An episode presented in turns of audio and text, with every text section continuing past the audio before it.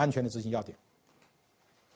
安全最关键的就是预防跟及时发现这两条最重要。啊，最重要是预防。讲到预防啊，我就想起一个案例了。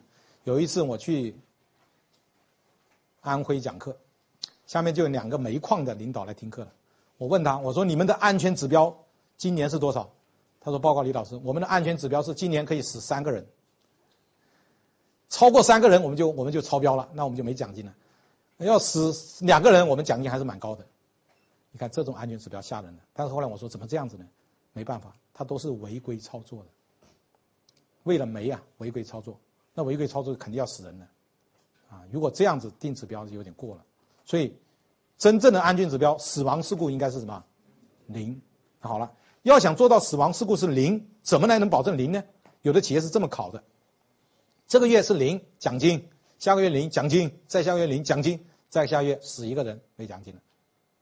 其实他后面死那个人跟前面几个月有没有关系啊？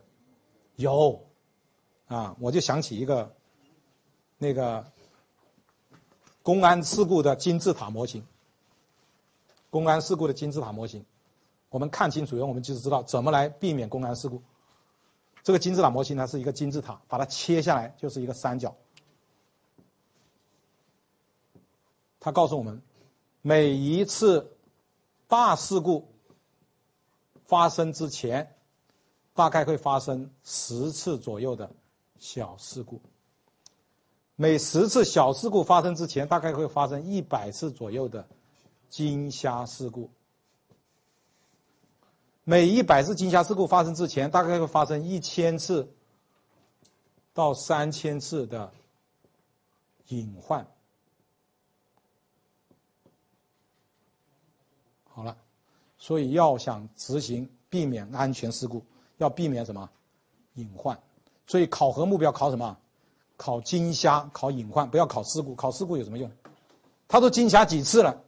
什么叫惊吓？开车人就知道了。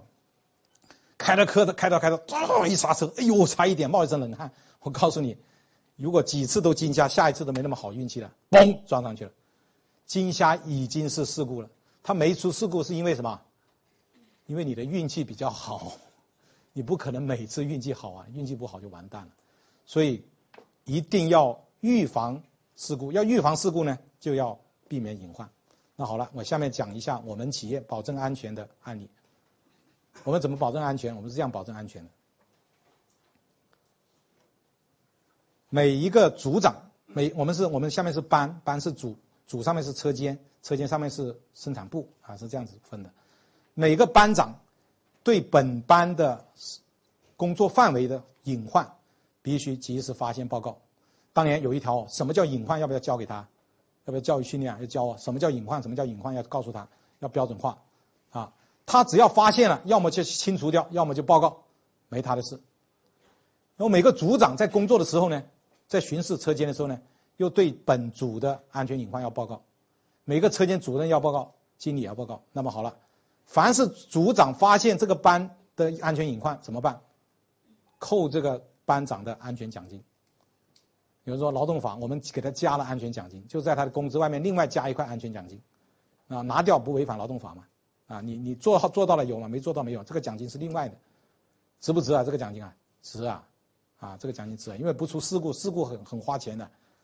那么，如果那个了发现了问题，就把他安全奖金扣掉或者扣完。如果车间主任发现组长这个地方有安全隐患呢，就扣组长的安全奖金，班长不扣了。然后经理发现车间主任的隐患呢，就扣车间主任的安全隐患呃奖金。如果我们公司还有一个安全巡查员，专门到处巡查，他发现了就扣经理的安全隐患奖金。你说这么做，班长也去看安全隐患，组长也去看安全隐患。各个看安全隐患，这个时候还有安全隐患吗？没有了，所以这就是执安全隐患的执行的最好的方法，是安。